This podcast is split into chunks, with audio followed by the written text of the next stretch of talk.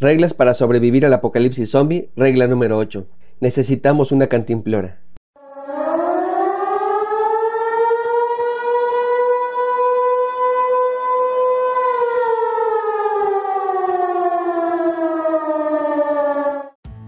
Otro elemento indispensable para sobrevivir a un apocalipsis zombie es tener agua.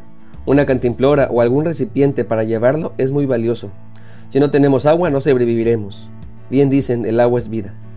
Estarán de acuerdo conmigo que hay personas que están vivas, pero parece que están muertas por dentro. Decía un padrino de Alcohólicos Anónimos, son como pescados, tienen ojos abiertos, pero están muertos. Hay mucha gente que está viviendo por inercia, dejándose llevar por la rutina y la cotidianidad. En la familia pasa mucho esto. Muchos solo ven pasar el tiempo, viven en modo automático. Hay personas que me han dicho, es que ya no siento nada, ya me vale todo. Viven ausentes y se limitan a responder de manera mecánica. En la Biblia hay un caso donde se juntan todos estos elementos.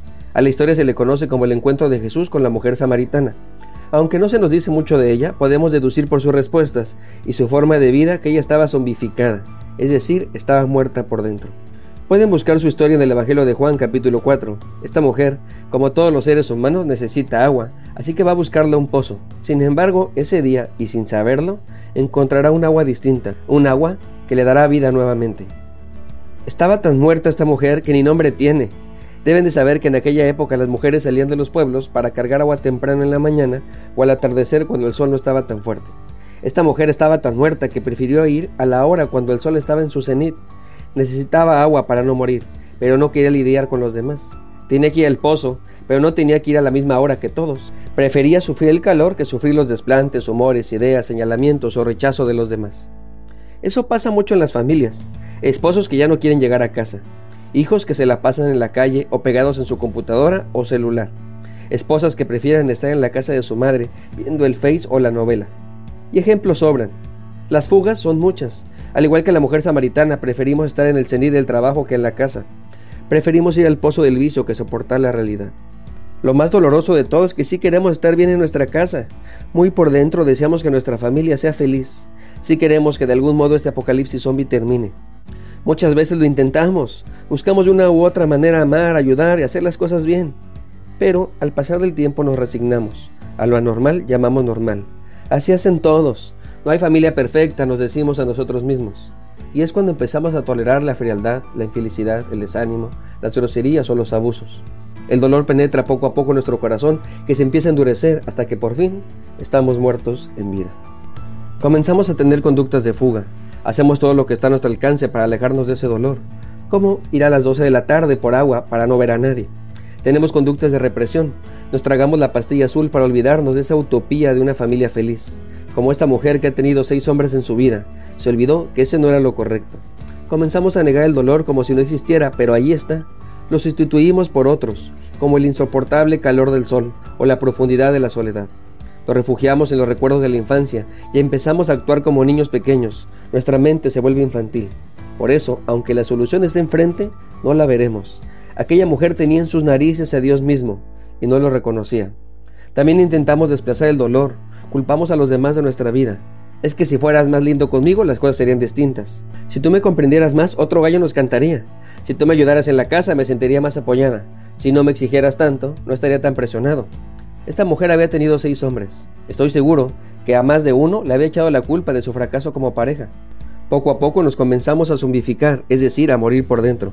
Poco a poco el problema pasa a ser una crisis. La crisis se convierte en una guerra y la guerra termina en un apocalipsis del cual no sabemos cómo salir. Estamos sedientos de una vida mejor. Jesús lo sabe y por esa razón le ofrece a esta mujer el agua viva. Le ofrece la vida eterna. Tenemos que pensar en la vida eterna no solo como algo que tiene que ver con el tiempo, sino con la calidad de vida esa vida abundante de la que hablaba Jesús. Se trata de una vida plena, una vida llena de vida. Jesús puede resucitarnos, puede resucitar a nuestro matrimonio, resucitar a nuestros hijos, puede darle nuevamente vida a nuestra familia. Por eso necesitamos una cantimplora grande, unos odres nuevos en donde echar este líquido preciado para conservarlo. Para lograrlo necesitamos hacer lo que hizo la mujer samaritana. Primeramente hay que reconocer que tenemos que cambiar. Debemos hacernos responsables. Ya basta de echarle la culpa a los demás. Y no dudo que los demás sean culpables, pero está en nosotros romper esa dinámica de vida, o mejor dicho, de muerte. No podemos ni debemos obligar a nadie a cambiar. Nosotros debemos arrepentirnos, es decir, cambiar. Por eso cuando alguien cree en Cristo se llama conversión. Y para lograrlo el primer paso es reconocer que nosotros estamos mal y debemos arrepentirnos. Esta mujer reconoció que no estaba casada y después de ser confrontada por Jesús de haber tenido más de cinco hombres, ella no lo rechazó. Al contrario, ella dijo, wow, veo que vienes de parte de Dios. Lo segundo que tenemos que hacer es colocar nuestra fe en Cristo. Esa agua de vida eterna es Él. Esa cantimplora somos nosotros. Tenemos que asegurarnos de estar llenos de Él. Y eso se logra creyendo y siguiéndole, es decir, siendo un discípulo suyo. Esta mujer creyó tanto en esta agua de vida que no se llevó el agua del pozo, dejó su cántaro y regresó a la ciudad. Reconoció en Jesús que Él era el Cristo que se había prometido. Y lo tercero que tenemos que hacer es compartir con nuestra familia de Jesús. Como hemos dicho, no se puede cambiar a nadie, pero sí se puede ofrecer la solución. Ellos, al igual que nosotros, están muertos, necesitan esa agua de vida eterna. El problema es, como me dijo hace mucho tiempo una hermana, todo está muy bonito, pero ¿cómo le hacemos? Le ofrezco a mi familia de esa agua y no la quieren beber.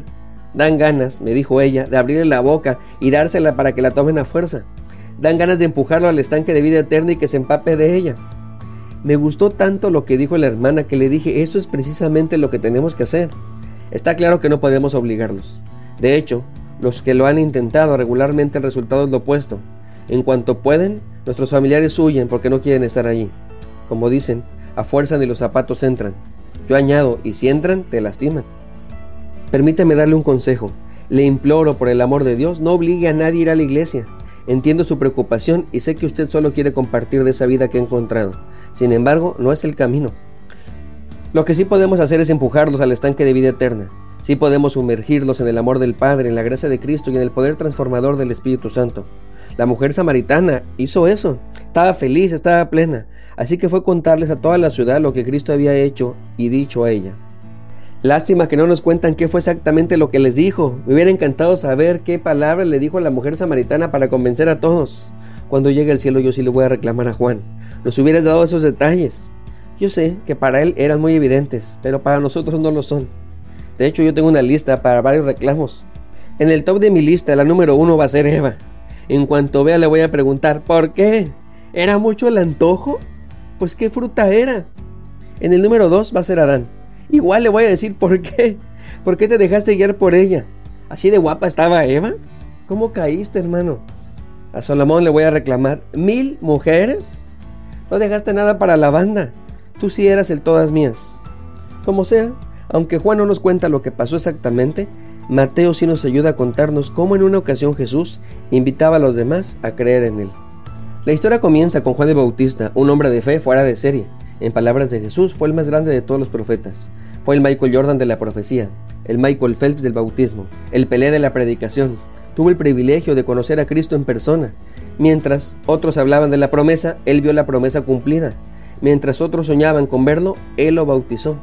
Sin embargo, Juan fue encarcelado y mientras esperaba su fatal destino, envió a dos de sus discípulos para preguntar, ¿eres tú el que ha de venir o debemos de esperar a otro? Jesús no les responde diciendo si lo soy, sino que les muestra el amor del Padre, su gracia y el poder transformador del Espíritu Santo, para que ellos tomen una decisión. Así que les dice a los discípulos de Juan, vuelvan a Juan y díganle todo lo que han oído y visto. Los ciegos ven, los cojos caminan, los leprosos están limpios, los sordos oyen, los muertos se levantan y los pobres se les predica el Evangelio. Y justamente es lo que tenemos que hacer con nuestra familia, ir a decirles lo que hemos oído y escuchado, irles a contar las maravillas de Dios, decirles lo ciego que estábamos al no valorarles, pero que ahora vemos con claridad. Vemos que somos afortunados por tener a esta familia que Dios nos ha dado. Vemos que podemos, con el favor de Dios, ser mejores seres humanos, mejores padres, madres, hijos, hermanos, tíos, abuelos o primos. Vemos que los imposibles son posibles. Vemos que hemos cometido un montón de errores y que desde ahora nos haremos responsables de ellos.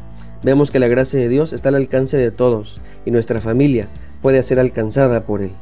También debemos decirle a nuestra familia que estábamos lisiados, que aunque queríamos ir por el camino correcto no podíamos, pero ahora por el poder de Dios podemos y queremos. Queremos estar caminando por el camino angosto y nunca más por el ancho.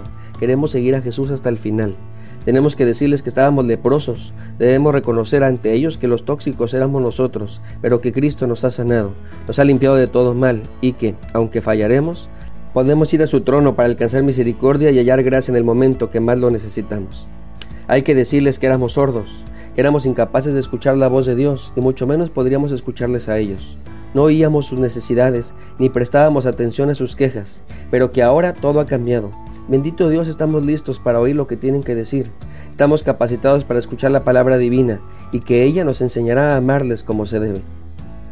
Nuestra familia tiene que saber que estábamos muertos, que éramos unos zombies, personas sin vida, sin propósito, vivíamos en automático, pero que todo eso ha quedado atrás. Cristo nos ha dado vida, nos ha resucitado y que con su ayuda resucitará a esta familia. Debemos compartirles que nos han predicado el más valioso de todos los mensajes, que nos llegó en el día más largo de nuestra vida, que hubo luz en medio de la noche más oscura, que nos han ofrecido el agua de vida eterna y que la hemos aceptado, la hemos bebido hasta el fondo y que esperamos que ellos la puedan probar. Dios permita que así sea. Llenemos nuestra cantimplora y compartámosla con nuestros seres queridos. Al igual que nosotros necesitan de esa agua de vida eterna. Aceptemos a Cristo, cambiemos y compartamos su Evangelio, inundándolos de su amor, gracia y poder. Porque no se trata de señalar a los demás como los tóxicos, se trata de permitir que Dios nos sane a nosotros, se trata de sobrevivir al apocalipsis zombie. Soy el pastor Alex Conillé y estaré orando por ti y por tu familia.